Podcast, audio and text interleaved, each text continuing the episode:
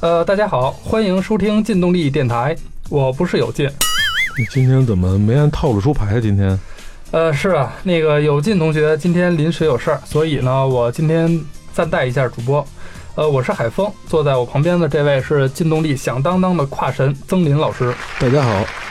呃，今天我们聊一聊中量级摩托车的那些事儿啊。呃，前些天啊，劲动力编辑部做了一个双车对比的一个测试，嗯，呃，车型呢是那个现在比较热销的那个春风六五零 TR 杠 G，呃，大家都叫它国宾车啊。还有一个呢是川崎，川崎也是比较呃热门的一个车型，是 Versus 六五零。呃，曾林老师，当初为什么会选择这两款车做对比啊呢？嗯，这辆车虽然就是风格不同，但是它们的发动机渊源非常深。嗯，两台实际排量六百四十九毫升的发动机，所以我们想把这两辆不同风格的车到山里头来测试一下，对比一下它们这个发动机的呃表现。哎，那那个就是你觉得这两款车从外形上有什么，就是都各都有什么各过人之处呢？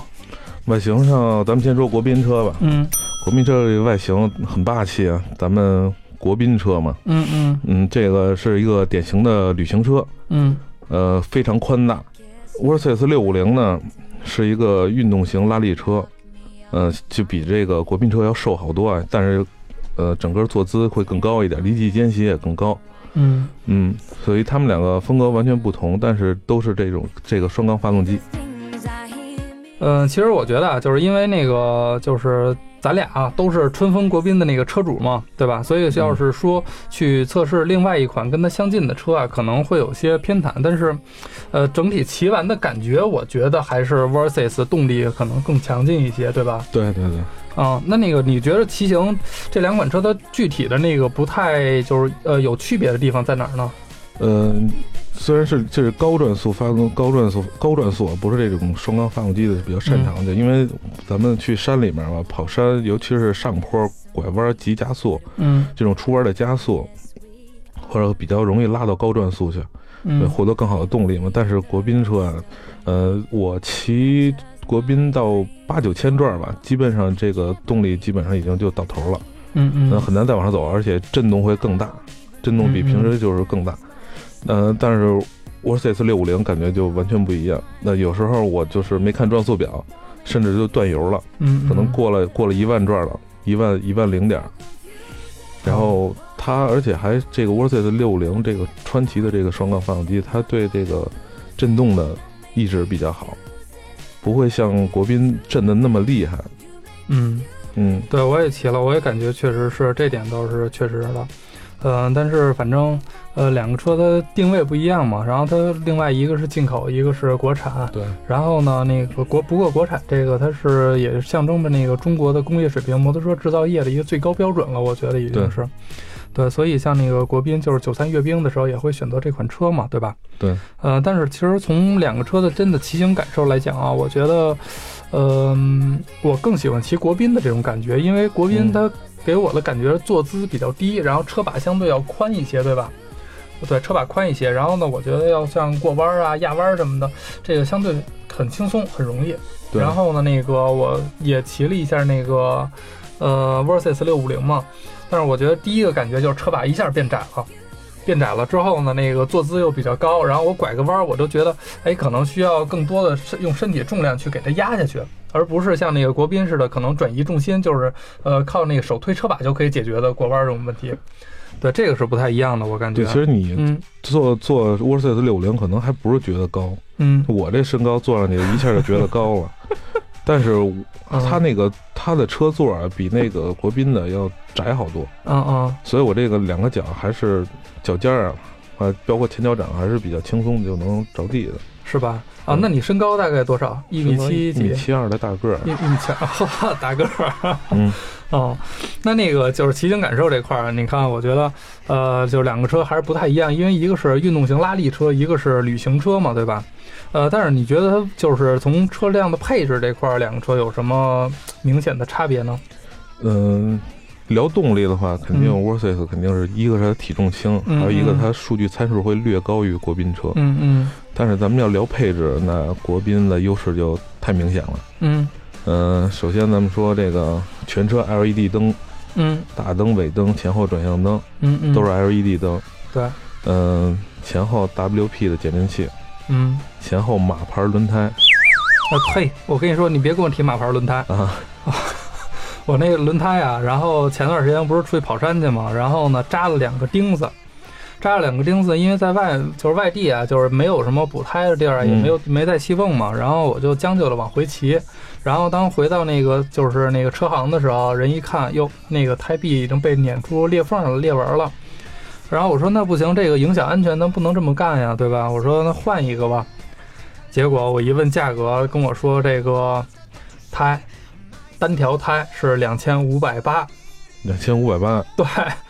你知道为什么我觉得贵吗？因为我就是考虑，我觉得摩托车这个轮胎比较小，对吧？嗯然后呢，那个汽车轮胎，像我那越野车那一条轮胎才一千出头，那我觉得这个就是摩托车几百块钱就办了呗，就。结果他说两千五百八，我觉得我换这个胎心都在滴 血。嗯、这个胎其实这个胎确实是使用起来效果很好。嗯你像幺八零宽的胎，嗯嗯、在压弯的时候就是非常有信心，尤尤其是这个胎，啊，我过弯的时候特别有信心，怎么压都可以，是吧？它抓地力，抓地力呃特别抓好。地力非常棒哈。嗯、对，呃，咱们接着说国宾这配置啊吧。对，嗯嗯嗯，呃，风挡，嗯电动无极可调风对挡，电动的并且还有嗯带记忆的。嗯然后就是两侧的这个护板啊，呃，嗯比较宽，嗯而且就是在骑行中这个腿部的这个感觉，这个对这个风的这个侵扰非常小。嗯而且它在在车行加装这个护杠也非常管用。嗯嗯，嗯，咱们前几天去山里骑车，我那车倒了一下，你也看见了，对。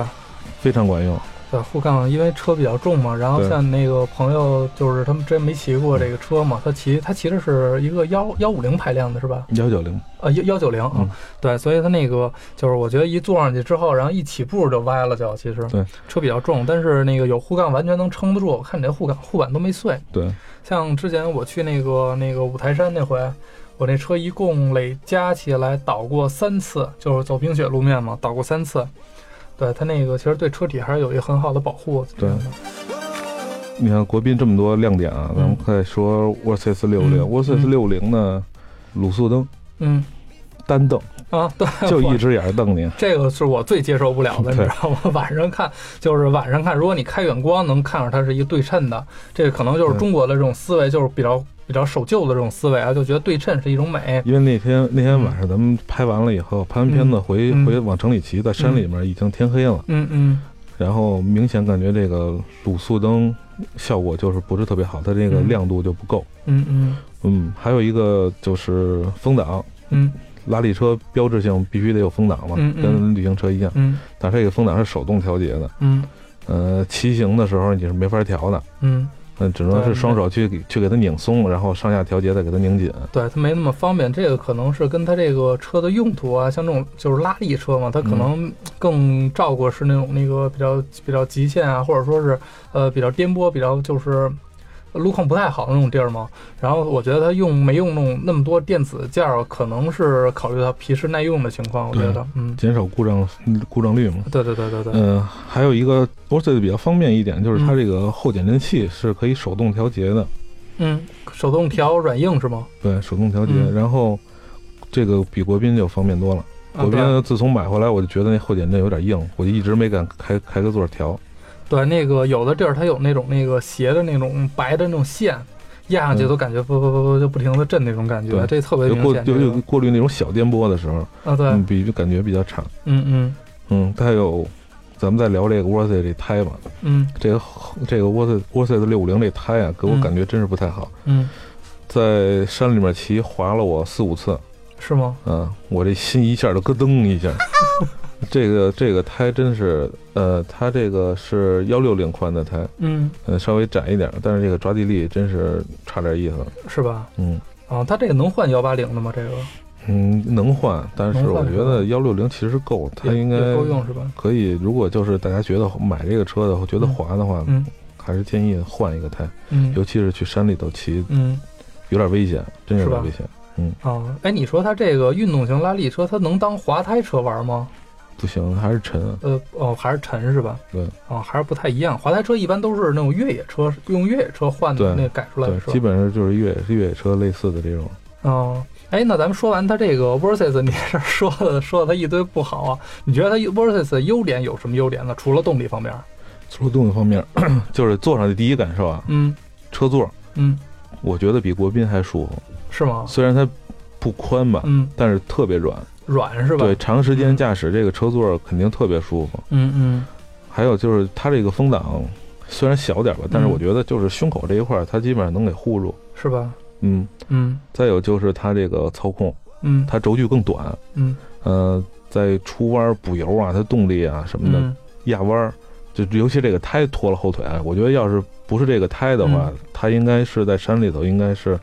很有乐趣的。嗯嗯，还有一个就是这两个车都有变箱，国宾呢是出厂的时候就有变箱，嗯嗯，这个就是就非常方便嘛。我嗯基本上我的笔记本电脑，我上班儿去，笔记本电脑都可以放在里面。嗯，嗯，Worth 四六五零呢，你要是想配变箱，那你就得花钱了，啊，呃它它车贵，还得还得再花钱你得配自。己花钱配。嗯但是如果你要是想花这钱配的话，你这个变箱是快拆的。哦，哎，那快拆的有好处啊，这个东快西拆的我好可以当，就是可以，我可以出去，如果跑个就是长途或者出去玩儿，可以当旅旅行箱使。对吧但是我宁愿不花嗯钱，我来一个不快拆的，实 惠。那倒是。呃，所以说啊，从配置角度来讲的话，我觉得春风六五零 TR 杠 G 国宾版已经完胜了。呃，咱们说完配置啊，那个咱们再说说这车的实际使用情况吧。嗯。呃，像就是曾林老师，你觉得就是这款车在平常日常你使用的时候，它有哪些就是设计的亮点啊，或者说是比较感觉比较舒服的地方呢？感觉比较舒服，就是嗯头一次咱们骑这个骑这个车的时候，嗯非常宽大，嗯就是骑上去感觉特别好，一种特别霸气的感觉。嗯嗯国宾车嘛，因为嗯在嗯嗯骑在路上，基本上大家也都认识这个车，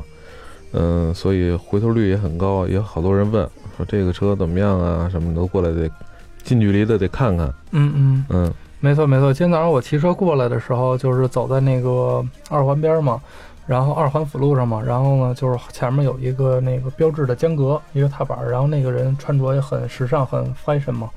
呃，就是就是他从后视镜里面，就是停车的时候啊，他说他从后视镜里面一看，后面来了一个庞然大物，他觉得哎呦这车嗯从前从后视镜从前往后看还是挺帅的。其实他说后来就聊聊问这是什么车呀？我说这是新出的那个国宾车。他说：“哟，这我最开始他还以为这是 RT 呢，R 幺二零零 RT 呢。”我说那：“那个只是说比较像而已，因为块头比较大嘛，这样的。那个像那个 Versus 六五零，就是你嗯感觉那个车有什么，就是骑起来有什么特点啊，或者说就是感觉它有什么优势吗？什么的？嗯，它的沃斯特六五零，它的这个运动的感觉就会比嗯，国宾车就强很嗯多了，嗯因为它外形比身本本身也就是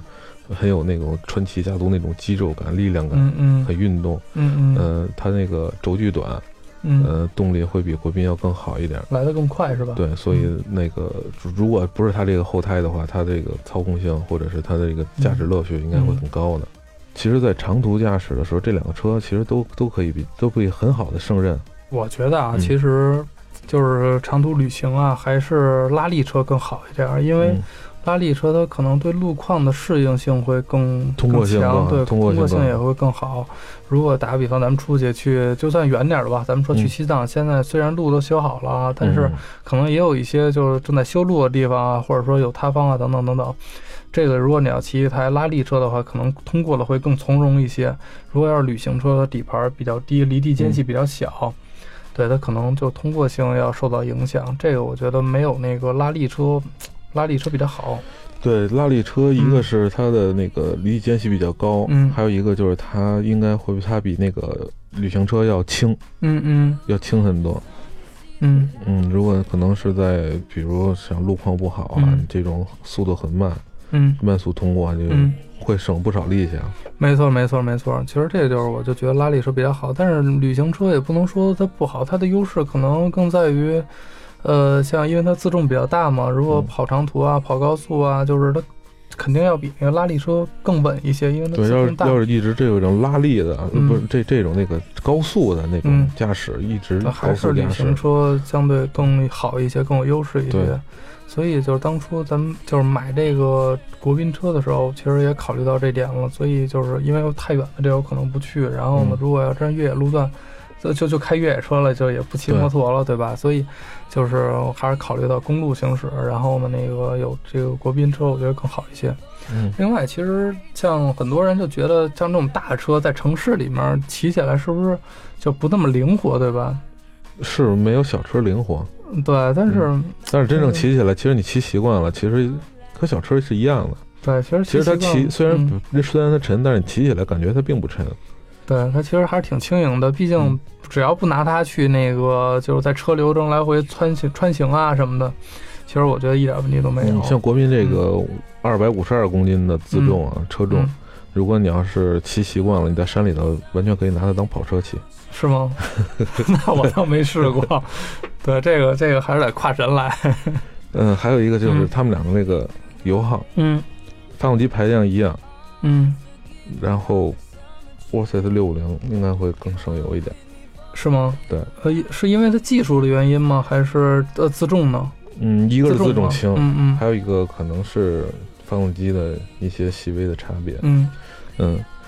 反正像那个我你我我我嗯我的那台国宾我是五个油左右，，五零差不多差不对，如多。果要长途嗯正正常驾驶五个多嗯人，，那如果要是山里面激烈的那种跑山呀，嗯就是拉高转速啊，可能油耗会更高一点。是吧？那你嗯问过那个倪倪伟老师，他那个车的油耗大概多少吗？嗯，倪伟老师他那个车应该是三到四个油，四个左右吧，是吧？嗯看也是看怎么嗯骑差看他怎么看怎么骑了，基本上差一个油这样呗，对吧？对对，对其实那那也可以，而且他们油油箱基本上差不多大，都是二十升出一点头，二十一二升，是吧？嗯。哦，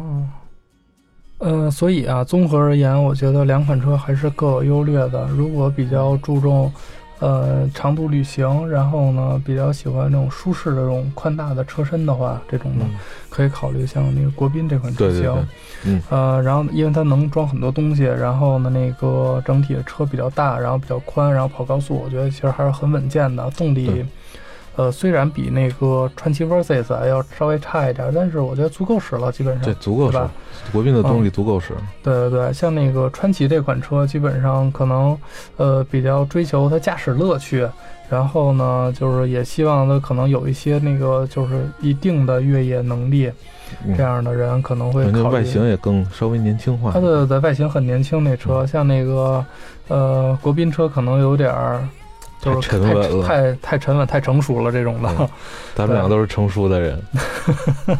没错没错，对我是有身份的 人，有身份的人。我也是有身份证的人。嗯，然后那个呃，所以这两款车，我觉得如果要再选的，就是就是呃，摩友们如果要再选的时候，可能根据自身的情况，一个是对价位。毕竟差两万多块钱，二一个呢，根据咱们的使用实际使用情况，就是这车我打算是做什么去用，对，用途自己的对用用途。途。三一个呢，就是呃，我就是个人喜好，对外观呀、什么的，像我这种金翼控，我就就就就是喜欢金翼，没办法，就但是因为太贵了嘛，对吧？所以我觉得还是宽大车身对我最有吸引力。所以在选车的时候，大家根据自己的喜好去选定一个自己适合的车就 OK 了。对对对吧对对，呃，行，那今天的咱们劲动力电台就到此结束。然后呢，大家请期待下一期劲动力为大家带来的精彩节目。拜拜。再见。